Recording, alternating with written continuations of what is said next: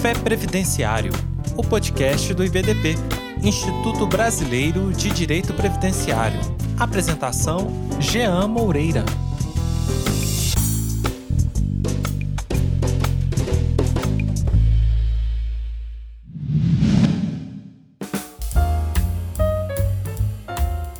Olá, minha amiga, meu amigo previdenciarista. Sou o professor Jean Moreira, leciono aqui em cursos de pós-graduação em Natal, Rio Grande do Norte. Sou membro da diretoria científica do IBDP. Sou servidor da Justiça Federal no Rio Grande do Norte, atuando junto à turma Rexal do RN.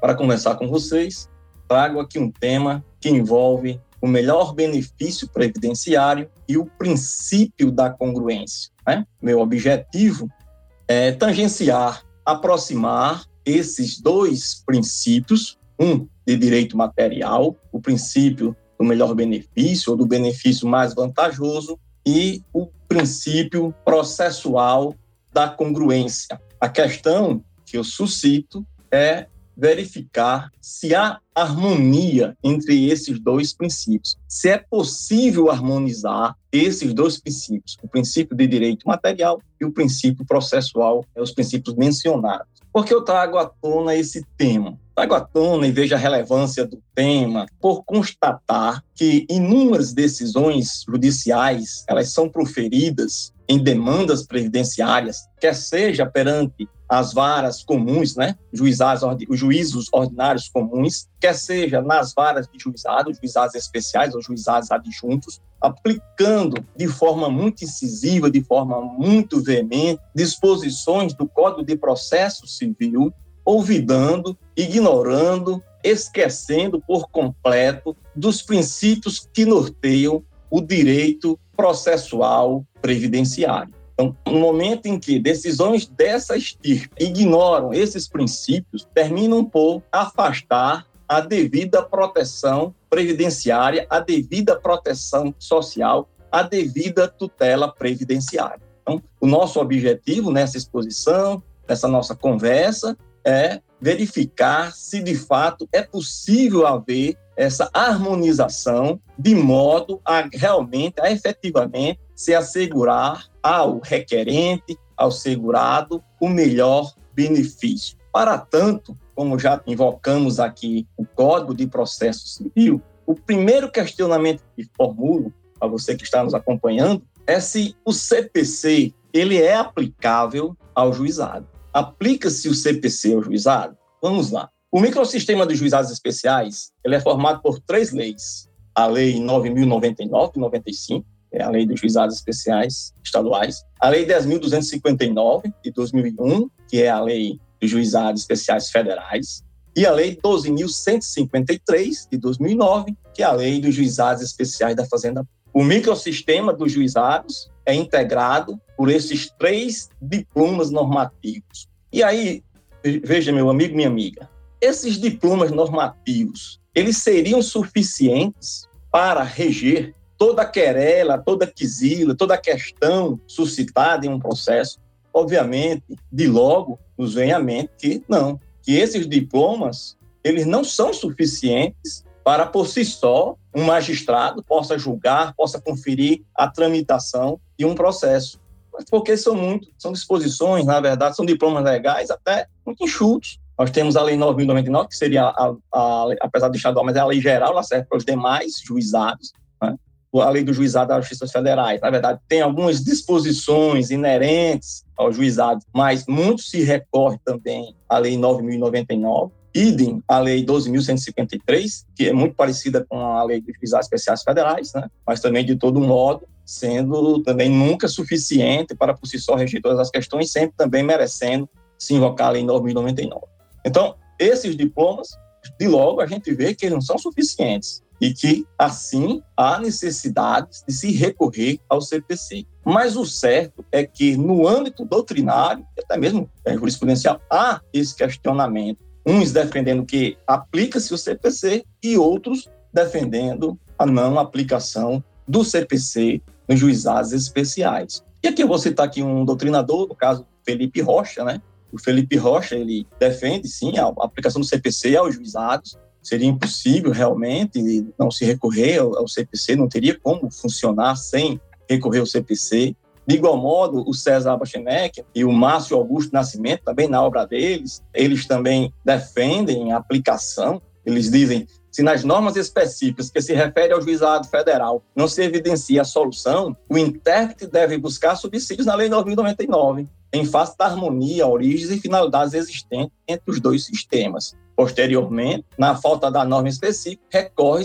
ao sistema geral do Código de Processo Civil com observação, desde que não viole os princípios orientadores dos juizados. Então, do âmbito da Justiça Federal, dos juizados especiais federais, recorre à lei dos juizados especiais federais, 10.259. Se a lei não contempla uma disposição para reger aquela situação processual, então recorre-se à Lei 9.099. Não resolvida na Lei 9.099, aí sim se vai buscar subsídio junto ao CPC. Obviamente, se aquela disposição do CPC não violar, não malferir, não ultrajar os princípios orientadores dos juizados especiais. Então, mencionei aqui posições doutrinárias, mas, de igual modo, diante de toda essa questão suscitada, Inúmeros também são os enunciados editados com o intuito de chancelar a aplicação do CPC aos visados. Eu queria citar aqui alguns, ler para vocês, do FONAGEF, do Fórum Nacional dos Juizados Especiais Federais, a exemplo do enunciado 152, abre aspas, a conciliação e a mediação nos juizados especiais federais permanecem regidas pelas leis 10.259 e 9.099, mesmo após o advento do novo Código de Processo Civil. O enunciado 153, abre aspas, a regra do artigo 489, parágrafo único do novo CPC, deve ser mitigada nos juizados por força da primazia dos princípios da simplicidade e informalidade que rege o GEP. Enunciado 160, não causa nulidade a não aplicação do artigo 10 do CPC e do artigo 487, parágrafo único do novo CPC, nos juizados, tendo em vista os princípios da celeridade e informalidade. Um outro enunciado do FONAGEF, o 175, por falta de previsão legal específica nas leis que tratam dos juizados especiais, aplica-se nestes a previsão da contagem dos prazos em dias úteis. Na verdade, essa súmula foi editada na época que nós não tínhamos a lei, né? Em 2018 veio alteração legislativa para prever também a contagem de dias úteis nos juizados especiais. Então, tem outros denunciados, não vou ler aqui todos, mas tem, ainda tem o 176, o 178, né? o 198, todos do FONAGEF, que cuidam de dissipar discussões, dúvidas acerca da aplicação ou não do CPC nos juizados. Temos também outros anunciados, meus amigos, minhas amigas, da Escola Nacional de Formação e Aperfeiçoamento de Magistrados. A exemplo do 43, anunciado 43, o artigo 332 do CPC se aplica ao sistema de juizados e o inciso 4 também abrange os enunciados e súmulas dos seus órgãos colegiados competentes. O 44 admite-se o IRDR nos juizados especiais, que deverá ser julgado por órgão colegiado de uniformização do próprio sistema. O enunciado 45, que trata da contagem dos prazos em dias úteis. O 46, que diz o parágrafo 5 do artigo 1003 do CPC, é a questão do prazo é só de 15 dias, não se aplica ao sistema de juizados. O 47, que diz o artigo 489 do CPC, de 2015, não se aplica ao sistema de juizados. Então, toda a, é, a jurisprudência tentando dissipar alguns questionamentos, algumas dúvidas, algumas controvérsias que surgem e é dito anunciado com esse intuito, né? Mas vocês vejam que há esta controvérsia sobre a aplicação ou não, e aí esses enunciados esclarecendo o que pode ser aplicado e aquilo que não se aplica diretamente. Mas concluímos esse ponto na defesa de que sim, de que o CPC aplica-se aos juizados, já que as três leis, os três diplomas, do microsistema seriam insuficientes para dissipar, para resolver todas estas questões. Então, obviamente, se é no âmbito da Justiça Federal, que é do âmbito dos advogados mais advogam aqui, porque são previdenciaristas, né? Então, a míngua, a falta de uma disposição na lei, na lei dos juizados federal, recorre-se à lei 9.099 e, na sua ausência, não resolvido, não se obtendo a resposta, busca-se então o CPC, e aí eu reitero a observação, desde que a disposição do CPC não contrarie os princípios informativos do juizado especial. Ok? Dito isso, meus amigos, passamos já para a análise daquele primeiro princípio que foi mencionado, o princípio material do direito ao melhor benefício. Há esse direito, meu caro amigo, minha cara amiga, há esse direito. Onde está previsto esse direito? É uma criação da doutrina, mas já com repercussão na jurisprudência? Ou há uma previsão normativa, realmente, a legislação já preconiza, já prevê esse benefício, esse direito? Direito ao melhor benefício, direito ao benefício mais vantajoso. Né? É o direito adquirido à proteção social mais efetiva ou a norma mais favorável.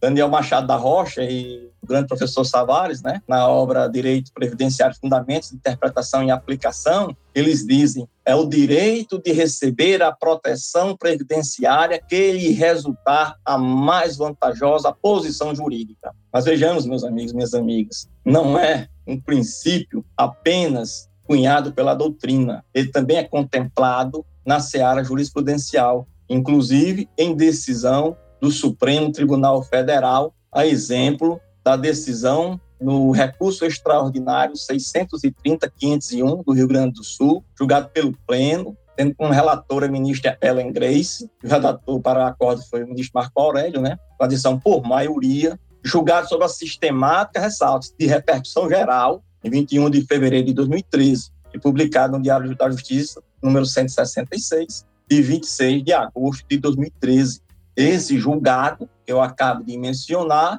no seu conteúdo, assegura o direito adquirido ao melhor benefício possível, ao melhor benefício possível.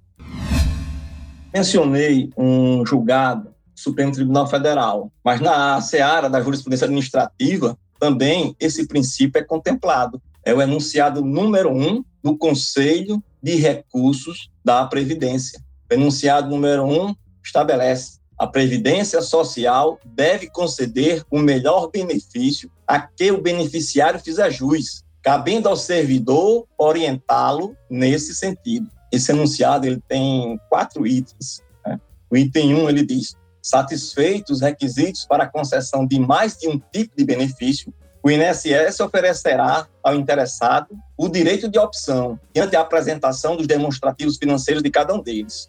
O item 2 preenchidos os requisitos para mais de uma espécie de benefício na data de entrada do requerimento, né, na DER, e não tendo sido oferecido ao interessado o direito de opção pelo melhor benefício, este poderá solicitar revisão e alteração para a espécie que lhe é mais vantajosa, cujos efeitos financeiros remontarão à DR do benefício concedido originariamente, observada a decadência e a prescrição quinquenal.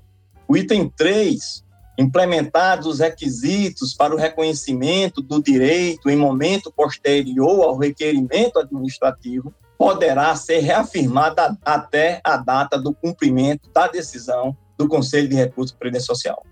O item 4, retornando os autos ao INSS, cabe ao interessado a opção pela reafirmação da DER mediante expressa concordância aplicando-se a todas as situações que resultem um benefício mais vantajoso ao interessado. Assim, meus amigos, minhas amigas, caros ouvintes, vocês veem que até mesmo na seara da jurisprudência administrativa há a previsão do benefício mais vantajoso, do melhor benefício.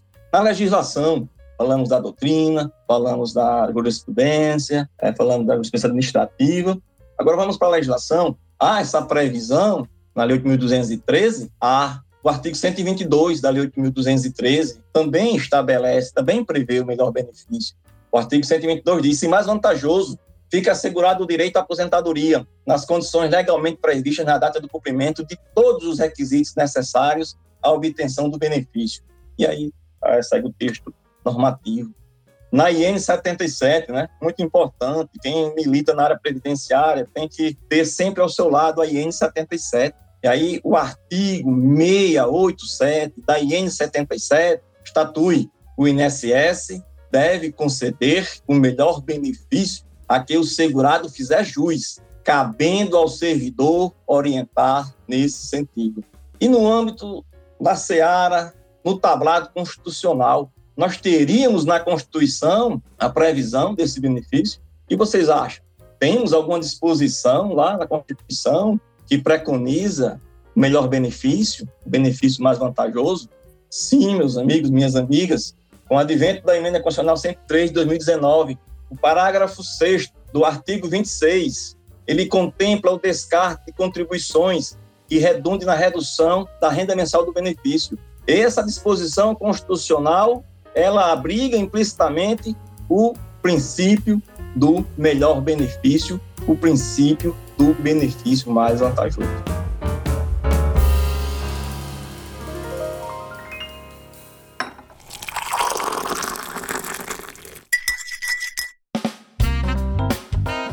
O decreto também 10.410, que veio para regulamentar a emenda constitucional tudo bem, é uma coisa escabrosa. Nós aprendemos que decreto regulamentar a lei, né? Um negócio meio que teratológico, um decreto regulamentar uma, uma emenda constitucional, mas é assim que foi feito, né? O decreto 10.410 ele também tem uma disposição, ele trouxe uma disposição é, inserindo lá no parágrafo 1 do artigo 50 do decreto 1048, também preconiza, né, também estabelece o melhor benefício nessa disposição. Então a gente vê que o direito ao melhor benefício como por vezes se infere de algumas decisões judiciais, não é uma criação da doutrina apenas, pode até ter sido criação da doutrina, como de fato foi, mas hoje já está assentado, né? Está previsto em doutrina, assentado na legislação, inclusive em norma de envergadura, de naipe constitucional. Então é sempre importante, né, frisar isso, até porque estamos tratando, se é direito, se é tutela presidenciária, é um direito fundamental. E aí, sobre maneira importante,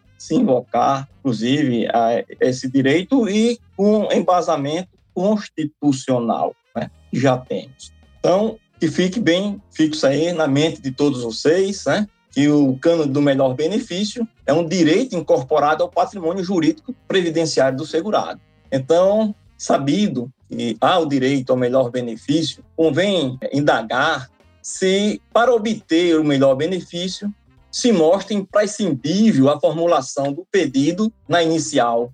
É necessário formular esse pedido na inicial ou é possível que o juiz conceda melhor benefício de ofício, ex ofício? Em suma, o que eu pergunto é o seguinte: estaria o julgador vinculado aos termos do pedido da petição inicial? Então, se eu pergunto se o juiz está ou não vinculado aos termos do pedido da inicial, eu estou falando de que princípio? Do princípio da congruência do princípio processual da congruência, também nomeado ou denominado de princípio da correlação, princípio da distrição ou da conformidade, que é o princípio que proíbe que o juiz conceda uma tutela jurisdicional de modo diferente ou a mais do que for pedido pela parte autora na petição inicial.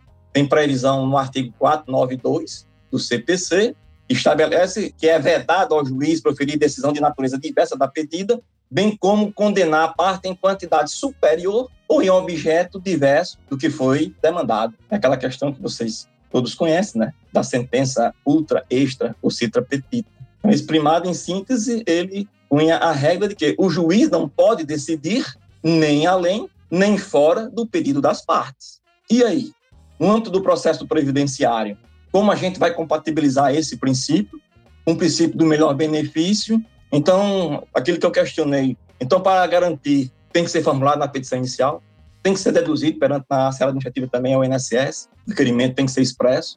E qual o efeito, né? Qual o efeito processual da violação ao artigo 492? Gente, como sabemos, quando se viola o 492, é a regra da nulidade, né? Com exceção da sentença ultrapetita, porque a ultra, é, o tribunal ele pode fazer a poda, ele corta o excesso, ele diminui o excesso, ele retira o excesso. Então, não seja nulidade. Mas nos demais, nas demais situações, o efeito processual é a nulidade da sentença. Né? Se o juiz julga fora do pedido, o efeito processual é a nulidade da sentença.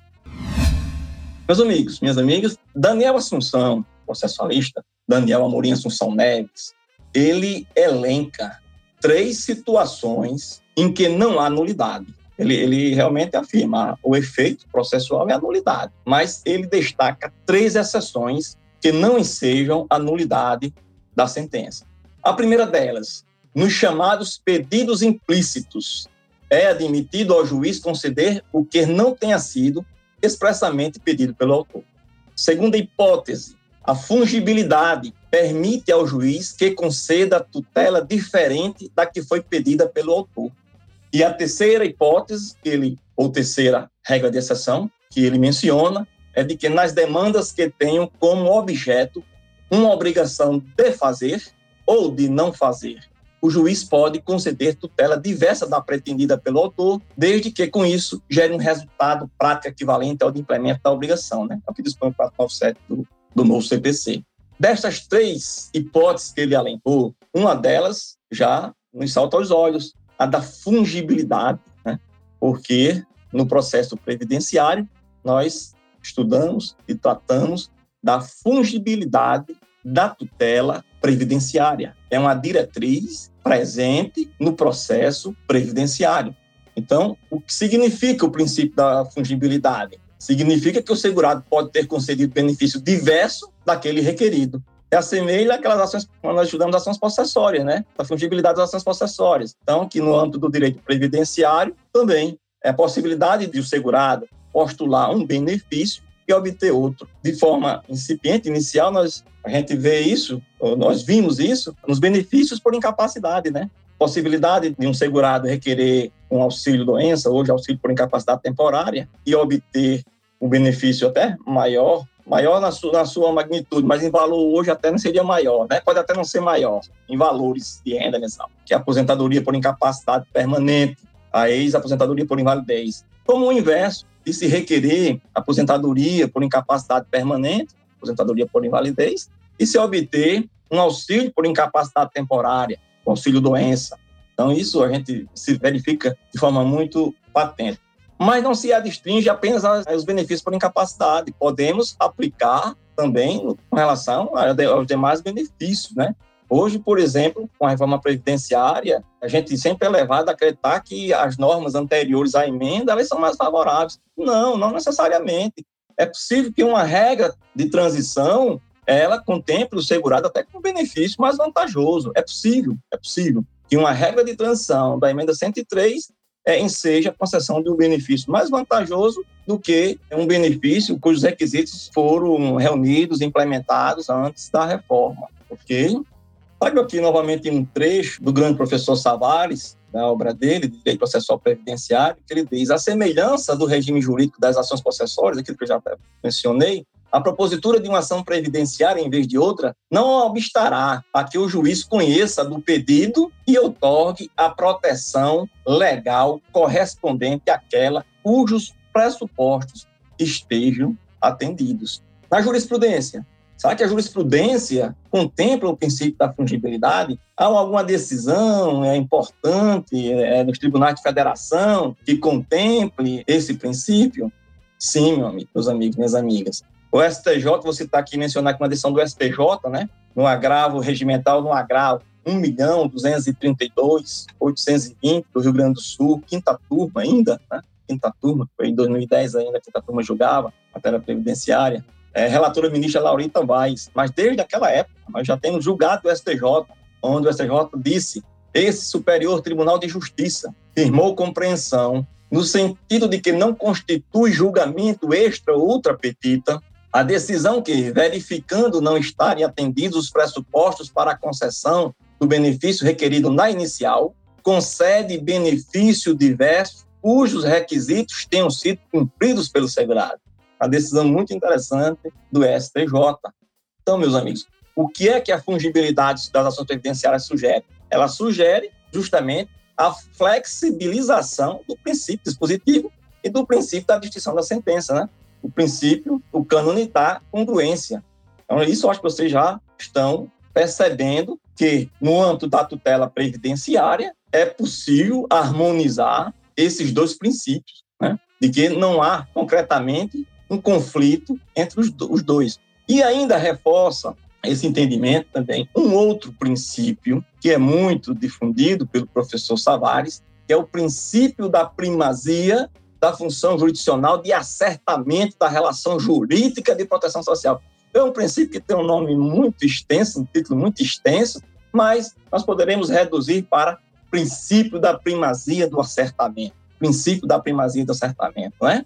E o que é que significa, o que implica essa, esse princípio? Implica é, na solução do problema concreto que ele é apresentado. Na, a função jurisdicional deve decidir sobre a existência do direito de proteção previdenciária reivindicado. E, se for o caso, concedê-los nos estritos termos a que o beneficiário faz jus. Ou seja, esse princípio diz o seguinte: olha, ao segurado, ao requerente, ao inquisitante, deve ser concedido o direito a que ele efetivamente faz juiz. Nós temos até enunciado né, da TNU, tema 217, na verdade, da TNU, né, que aplica o princípio da fungibilidade do BPC com benefício por incapacidade. O tema 217 diz, em relação ao benefício assistencial e aos benefícios por incapacidade, é possível conhecer de um deles sem juízo, ainda que não seja especificamente requerido na via administrativa, desde que preenchidos os requisitos legais, observado o contraditório e o disposto nos artigos 9 e 10 do CPC. Também temos o enunciado do FONAGEF, no caso 143, não importa em julgamento extrapetita a concessão de benefício previdenciário por incapacidade,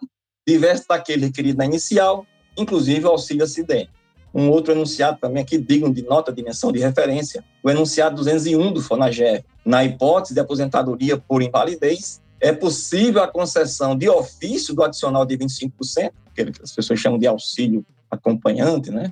no caso de necessidade de assistência permanente de terceiro. Então, aqui todo um, um, um cipoal de enunciados contemplando a fungibilidade da tutela previdenciária. Então, meus amigos, minhas amigas, fechando aqui esse tópico, nós temos que o princípio da fungibilidade da tutela previdenciária, e é isso que vocês têm que fixar, rechaça no processo previdenciário a aplicação do princípio da congruência preconizado no artigo 492 do CPC, permitindo ao julgador a expedição de judicial, de decisão judicial, né, em prol do requerente, com a garantia do direito ao percebimento de benefício diverso daquele postulado na peça proemial.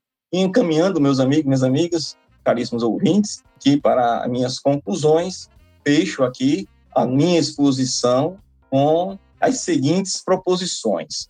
O Código de Processo Civil tem aplicação subsidiária ou supletiva no juizado especial quando verificada a existência de lacuna nas leis que regem esse microsistema e desde que não contrarie os princípios que eu informo. Foi o primeiro tópico por mim abordado. O segundo tópico foi o cânon do melhor benefício ou do benefício mais vantajoso se revela como sendo um direito do requerente que postula a concessão de uma prestação previdenciária ou assistencial com expressa previsão em nosso ordenamento jurídico, inclusive em norma de naipe constitucional, o que se deu por meio da emenda constitucional 103, artigo 26, parágrafo 6 O terceiro tópico, na seara do processo judicial previdenciário, o princípio da fungibilidade da tutela previdenciária mitiga a aplicação do princípio da congruência, de modo que ao julgador se faz possível a outorga de provimento adicional em favor do segurado, contemplando o direito de auferir o benefício diverso do que for requerido na petição inicial. E para fechar todo o nosso entendimento, é no sentido de que inexiste colisão entre os princípios do melhor benefício da congruência, mostrando-se totalmente possível, na arena do direito processual previdenciário, a plena harmonização. Meus amigos, minhas amigas, assim concluo a minha exposição, essa exposição, essa conversa, na verdade, é informal, esse bate-papo com vocês, e espero contribuir com o acréscimo de algum conhecimento né? sobretudo para a advocacia, para os advogados da área previdenciária, mas sobretudo para os jovens advogados do Brasil que estão tão empenhados né, no aprendizado desse ramo da ciência do direito. Então, muito obrigado pela paciência e até uma próxima oportunidade.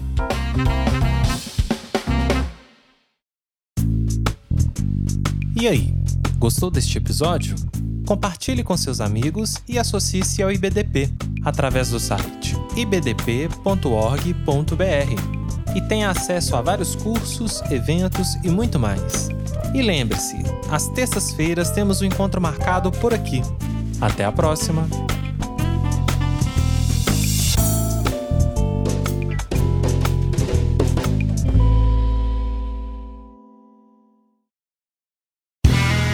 Este podcast foi editado por Play Áudios.